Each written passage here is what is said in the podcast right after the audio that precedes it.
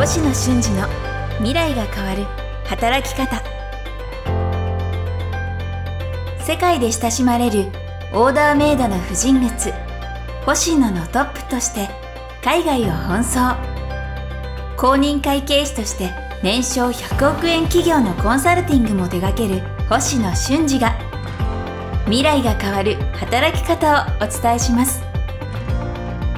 独立起業経営海外移住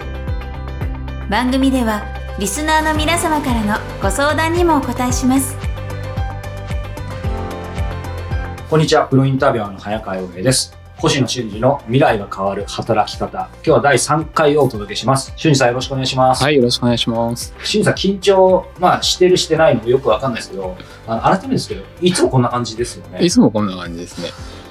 なんか、すげえ怒ってる時とか、すもうすごいなんか、焦ってる時とかあるんですか？え、ありますよ。たまにありますよ。全然想像つかないんですけど、なんかい今までで一番切れたのはどどんな時ですか？どれくらいですか？一番切れたことで多分ね、自分ではね、あまり覚えてないんだと思うんですよね切。れたから覚えてない？覚えてないと思うんですよね。なんか、でも切れたらほら、なんか黙っちゃう人とか、どっか行っちゃうとか、なんか叩きつけるとか、なんかどどういうた、それも覚えてないのか？それも本当に切れてる時は覚えてないんじゃないですか。ちょっとイラッとするぐらいの覚えてるんじゃないですか？人間ってどうですか？でもそうですね、せせめてあの粘りますけど、でも切れたらほら、なんかその相手とは一緒にいたくなくてみたいな人もいるし、どっか行っちゃうとか、あと論破しちゃうとか、どういうタイプああ、どうですかね。うん、人次第ですね。痛くないかもね、でもねフ。ラッと出てっちゃうけどね、えーじゃあありますけど、まあ、そんな星野俊二さんにですね、はい今日はどんなね、お話伺おうかなと思ったんですが、実は前回ね、メーカー勤務の方から、えーまあ、聞いてない方はぜひ第2回聞いていただきたいんですが、こんな質問がありいただきました。メーカー勤務20年の女性から、えーお子さん1人、まあ、ご結婚してご主人もいて、コーチングの資格を取りました。えー起業したいのですが、株式会社がいいか、個人事業主でいいか、という質問が来て、えーまあ、清水さんね、いろいろ、まあ、やはりその会計、コンサルの立場からですね、的確にお答えいただいたんですが、やっぱり最後にね、まあ、ここは逆に僕ら起業家としての視点から、経営者としての視点から見たときに、ところで、まあ、そういう側も大事だけど、肝心にやっぱり何をどうやるか。うん、うん。当然その起業してそもそもコーチングどうやってそこで集客するのかとかね、うんあると思うので、まあ、その辺をね最後清水さんがさらっとにっこやかにですね厳しくですねちょっとお話ししたのでこれやっぱり聞いた質問者の方もそこも気になると思うので、まあ、今日はその延長戦というわけじゃないんですけど、うんあのやっぱりその辺の話を伺っていきたいなと思うんですが、まあ、実際ね僕の周りでもコーチングやりたいみたいな人めちゃくちゃいるんですよ。うん、でうん、まあ、正直に言えばそれで実際食えてる人って少なくとも僕の周りではそのつまり専業でいないんですよそっちうを言う。そうなんですね。でもどっかで、まあ、僕もあんまり人人と接しないんですけどたまにこう何かパーティーとかでこコーチやってますみたいな人はいるんですけど、うんなのでまあしんさんもね前回突っ込んだように実際このコーチングというある意味レッドオーシャンうん、どうビジネスにしていくかとか、あの、まあ、審査がコーチングでビジ、えー起業するとしたらっていうとちょっと難しいかもしれないですけど、でもそういう人もちょっと考えてそうですねほしいなと。そうですねどうでしょうね？そうですね。これまずうんご家族いらっしゃるじゃないですか。はいはいでこれ立ち上げじゃないですか。うんこれどうやって食べていくかうんどうかうんです。例えばパートナーの方はい。が働いていて自分はやるんですけど、まあ、別に稼げなくても大丈夫な状態なんでしょうか。これ意外とこれ大大事なんいや、ですよ。本当大事。そこがどうかですよね。本当大事だと思います。うんだこれ100%で必ず成功させないともしくはうまくいかなかったら何かしらの後ろ盾を別に作っとかなきゃいけないのかそれともあくまでこうちょっと趣味の延長線上からでも全然大丈夫ですみたいな、えー、と状況なのかもしくは2人とも働いてなくて一族の資産があって素晴らしい。羨ましいですねとかって言ってあのそういう状況でこうどうなっても大丈夫なんですよという状況なのかどうかで一つこう動き方ってこう大きく変わるかなと。まあ、例えばこう不動産持ってます。うん。旦那が働いてます、はい私はちょっとこう趣味の延長線上からうん。とにかく始めてみたいんです。うん。という場合は始めちゃえばいいと思います、もううんそこはあのリスクがないのであればね。ね問題ないですもんね、うん。なるべく早めに転がっちゃってくださいみたいなそういう話からスタートして転がるとですねあのぶつかったりとか止まったりとかうん。あのしますんでそれが実はこう授業上は最速だったりするじゃないですか、うん。まあ私も経験しててそう思うんでなるべく思い立ってこう熱量高い時に早めに始めちゃうみたいなのが一番いいかなと思っていて。で、はい。一方であのそうではないと。別に資産あるわけじゃないです。子供まだちっちゃくて。うん。学費たくさんかかるのよねと。うん。旦那様の稼ぎ将来どうなるか分かりませんみたいな。もしくは別に旦那様が働いてるわけじゃなくて実は主婦の方でいや私が今メーカーでうん。バリバリ働いて理稼いでる。想ですね、今のそういう方もね。あありますよ。ありえますよね。なんかそういうケースで私がは稼ぎがなくなってしまったら困るのよみたいな、あのケースっていうのは非常に慎重に考えます。でその時何を一番最初に考えましょうかっていうとコーチング？これ食っていけますかと。食べていけるとしたらどれぐらい稼ぎって必要ですかっていうのをこう純粋に考えていくと。うん。で目安は自営の方とかやっぱ大変なんですよ。売ることだけコーチングのことだけやって終わればいいんですけど細々しいや、た本当。数字つけなきゃいけないとかテナント借りて内装整えて銀行周りやって、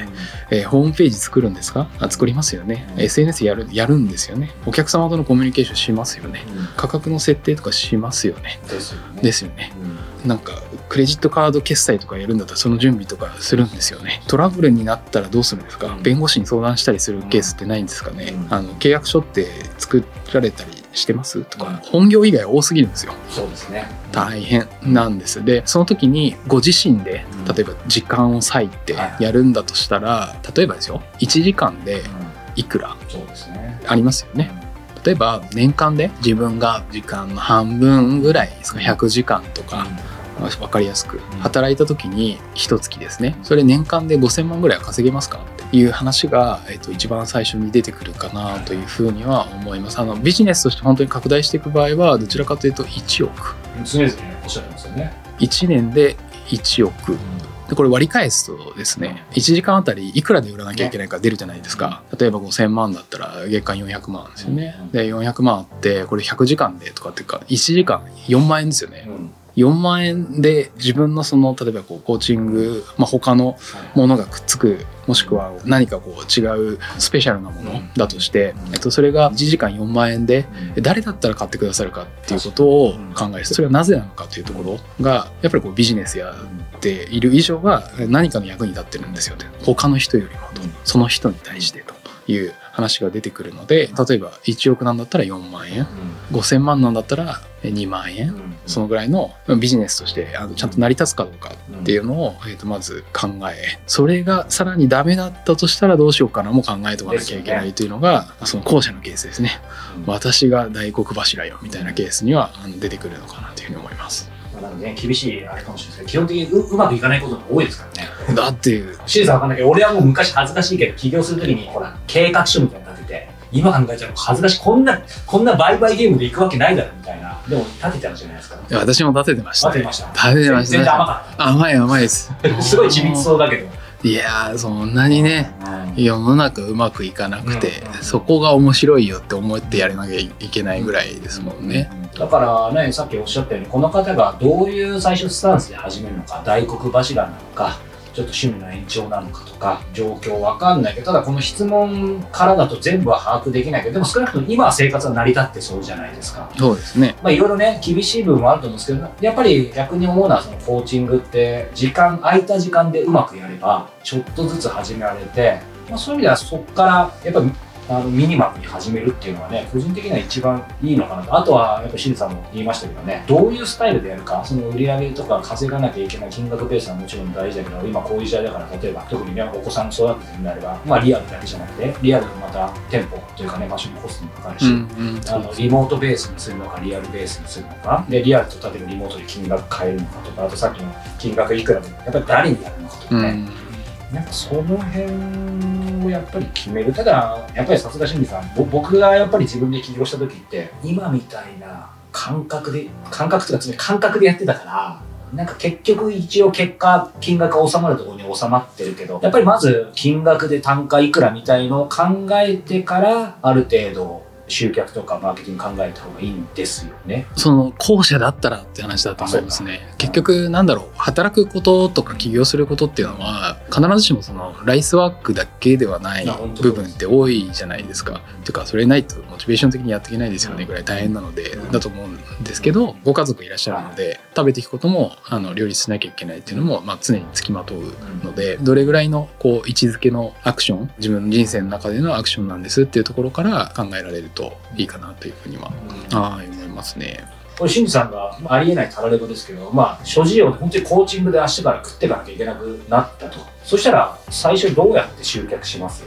そうですねなんか自分自身が、えー、とコーチングでっていう場合は、日本人だけで食っていけるかなって考えなきゃいけないかなというふうにもど。思います。あの一方であの自分がプレイヤーで、うんプレイヤーっていうのは自分がコーチする人うんうんとしてずっとやっていくんであれば、うん。これ何人必要なんだろうって感じですもんね。そんなにたくさんはいらないんじゃないですか？生活するためだけだったら、うん、まあそのそうね、さっきの単価次第ですけどうね。ん、わかんないです。こう例えば週1、えー、と1回？1時間？コーチング続けますみたいな方の場合、フルタイム？例えば120時間とかうん。160時間とか、うん。そのぐらいもうフルフルでサービス提供しますみたいな時ってまあまあ30人から40人ぐらいうん。ですよね。うん。うん。いればいいですもんね。はいうんうんなのでその場合は30人まず集める方法を考えますよね。ただ安いと成り立たないですもんね。なので最初よく無料とかなんかすごい安くみたいな人すごいいるけど自分の友人の周りですとか関係するところから集客してもいいんですがその人がその30人のうちどれぐらい構成してくれるかっていうと。うん32もいないんじゃないのって思うわけ。私もそう思うので。なのであのいずれかのその集客する方法っていうのは一つ軸をまっさらなところからでも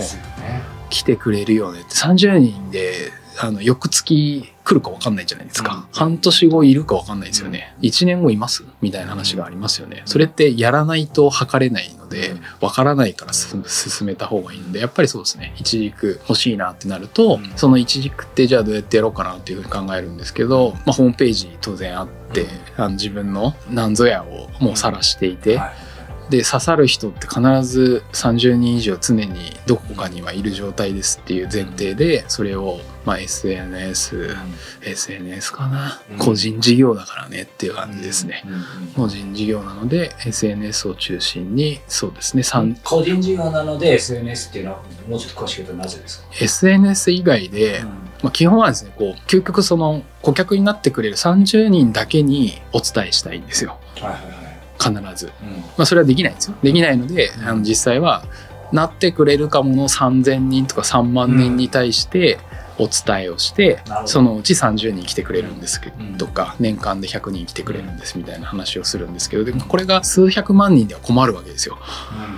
なんですよね。でそれがやっぱり小さくやりやすいのが集客においては SNS がやっぱり一番い今は強いかなというところではあるので。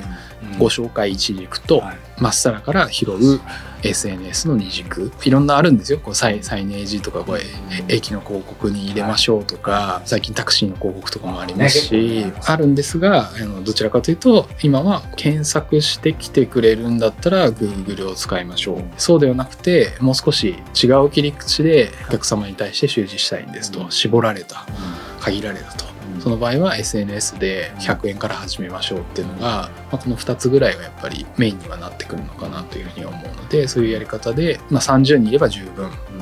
40人必要だったら10名補充する方法をサクッと半日ぐらいでできるようにしておくなるほど、いつでも30人のうち10人が半年以内に辞めちゃったとしても10人さらに集客できるようにサクッと半日でできるようにしておく。だとちょっと安心感ないですかね。そうですね。なんか今こう僕がこのご質問者の方の立場でとあ結構大変な厳しいなって思いましたけどでも逆に言うと改めて思ったんですけどやっぱりコーチングの一般的なねあのこのご質問者の方がどういう感じかわかんないですけど一般的なイメージここまで 2, 回2回分で話してきた話で言うとやっぱりその紹介軸とまっさら軸をきちんと作ってそれがそれなりに回るっていうのが確実になるまでは逆説的ですけどちょっと状況わかんないですけどいきなり一本立ちで行くのはかなりリスキーかなと個人的には思ったんですが俊二さんどうですか？そう本当価格次第ですね。こういうなんか時間を切り売りするものはうん。その価格が全てなのでどうなんですかね？相場が。例えば1時間1万円うん。で毎週来てくれて、まあ、しかも毎月続いてくれる性質がそもそもあるんですよって拾えればねという場合っていうのはそんなに危うくはないんですがただ月の売り上げって200万は超えないかもしれないよという話なんですよね。うんでその生活で大丈夫なんですとうん。おっしゃっていただけるんであれば問題はないんじゃないですか。ね。うんうん。逆にそうではなくて1時間でいやいやなんか1万円もらうのもちょっと厳しいよと。一月に1回来るかわからない。やめちゃうかも。絶えず集客が必要です。1時間やった後その後どこか違うところに行って相手のフィールドで接客しなきゃいけないから実際はいやそれだと月100万円も稼げないかもみたいな絵が描けてしまう場合はそれはちょっと抜本的に難しいんじゃないですかって話もしなきゃいけないのでこうバランスなんですけどね。はい。と思います。まあ僕が相談してるみたいな気持ちになりましたけどでもねあの非常に本質をついた、まあ、厳しくもありのでね。清水さんのアドバイスだったと思うのでご質問者の方もね、まあ、先週に引き続いて具体的に多分イメージがかなり湧いたと思うのでぜひ役立てていただけたらというふうに思います。星野俊二の未来が変わる働き方さあ、えーこの番組では引き続き、えー、俊二さんへのご質問、そして番組のご感想をお待ちしております。えー詳しくは概要欄よりお寄せいただけたらと思います。ということで今日は第3回をお届けしました。俊二さんありがとうございました。はいありがとうございました